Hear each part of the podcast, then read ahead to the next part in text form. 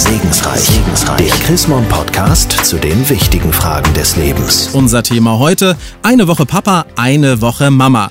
Viele Scheidungskinder in Deutschland führen nämlich ein Doppelleben, wenn die geschiedenen Eltern sich das Sorgerecht ganz praktisch teilen. Darüber möchte ich jetzt sprechen mit Ursula Ott, stellvertretende Chefredakteurin der Zeitschrift Chrismon. Sie selbst ist Mama zweier Kinder und übt sich im Privaten auch im Kids-Sharing. Wie genau ist denn das bei Ihnen? Wie muss man sich denn das praktisch vorstellen? Ziemlich genau so, wie es in der Titelgeschichte des neuen Chrismon-Heftes auch ist, nämlich eine Woche Mama, eine Woche Papa. Wobei wir geschiedenen Eltern beide Journalisten sind und schon mal ein bisschen flexibel mit unserer Zeit umgehen müssen, sodass es auch mal sein kann, dass es zwei Wochen Mama und zwei Wochen Papa sind. Nun ist das ja eher etwas Ungewöhnliches. Warum haben Sie sich für dieses Modell entschieden? Worin sehen Sie da die Vor- und Nachteile? Also wir haben uns damals dafür entschieden, weil wir auf jeden Fall weiter Eltern bleiben wollten, obwohl die Ehe gescheitert war und weil wir uns beide schon vor der Scheidung ungefähr gleichmäßig um die Kinder gekümmert haben und fanden, dass die Kinder nicht bestraft werden dürfen dafür, dass die Eltern sich nicht mehr vertragen. Sind Sie da jetzt eher ein Sonderfall oder andersrum gefragt, wie viele machen das überhaupt eine Woche Papa, eine Woche Mama? Also der Regelfall ist tatsächlich, die Kinder bleiben bei der Mutter und der Vater verabschiedet sich immer mehr aus den Familien. Und da gibt es aber schon auf jeden Fall einen wachsenden Trend, das anders zu machen, einfach weil auch ganz viele Väter heutzutage ja nicht nur der Besuchspapa und der Zoopapa und der Schwimmbadpapa sein wollen. Aber so ein Timesharing für Eltern ist für jeden ja nicht auch unbedingt machbar. Für wen ist denn solch ein Modell überhaupt denkbar? Also es geht, um es jetzt mal positiv zu sagen, überhaupt nur, wenn beide in derselben Stadt wohnen, möglichst nahe beieinander, damit die Kinder auch ihren Freundeskreis behalten können, egal ob sie gerade bei Mama oder bei Papa wohnen.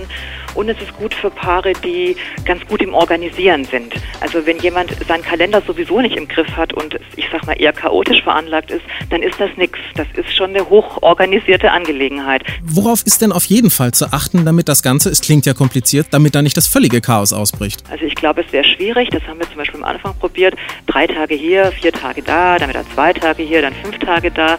Das kriegen die Kinder nicht auf die Reihe. Die haben doch so eine, Kinder haben ja, das finde ich auch ganz in Ordnung, so eine gewisse Spießigkeit. Also die wollen wirklich, dass Dinge dann so sind, wie man es ihnen sagt. Also wenn man ihnen sagt, pass auf, Sonntag ziehst du um zu Papa, dann wollen die auch Sonntag zu Papa umziehen. Aber bleiben wir doch mal bei den, Sie haben es so schön gesagt, bei den spießigen Kindern. Was tut man, wenn man das alles wunderbar organisiert hat und plötzlich kommt das Kind und sagt, also ich will jetzt eigentlich ganz zu Papa ziehen? Also bei kleinen Kindern kommt das tatsächlich manchmal unvermittelt und das tut ganz schön weh, wenn so ein kleines Kind zum Beispiel die Schokolade nicht kriegt, die es an der Supermarktkasse will und dann laut schreit, dann komme ich nie wieder zu dir, dann wohne ich jetzt bei Papa und Petra.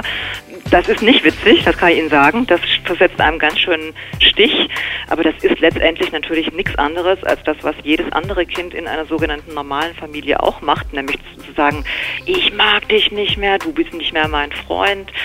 Das ist bei kleinen Kindern, kann man da, glaube ich, obwohl es einen im Moment erschreckt, kann man da gelassen bleiben. Ich denke, wenn das Kind 13 oder 14 ist und sowieso in der Pubertät, dann wird das ganz schön heftig werden. Und da finde ich es gerade besonders wichtig, dass die ehemaligen Ehepartner, dass die wirklich an einem Strang ziehen und nicht sagen, siehste, habe ich doch gleich gesagt, bei mir ist es besser. Also, dass die auf jeden Fall nicht ihren Ehekonflikt in der Zeit bearbeiten, sondern wirklich zusammenstehen und, wie das der Psychiater sagt, wie ein Fels in der Brandung wirken. Vielen Dank, Ursula Ott, stellvertretende Chefredakteurin des Magazins Chrismon. Wenn Sie mehr wissen wollen zu ihr oder auch zu unserem Thema heute, eine Woche Papa, eine Woche Mama, dann schreiben Sie doch einfach eine E-Mail an segensreich.chrismon.de.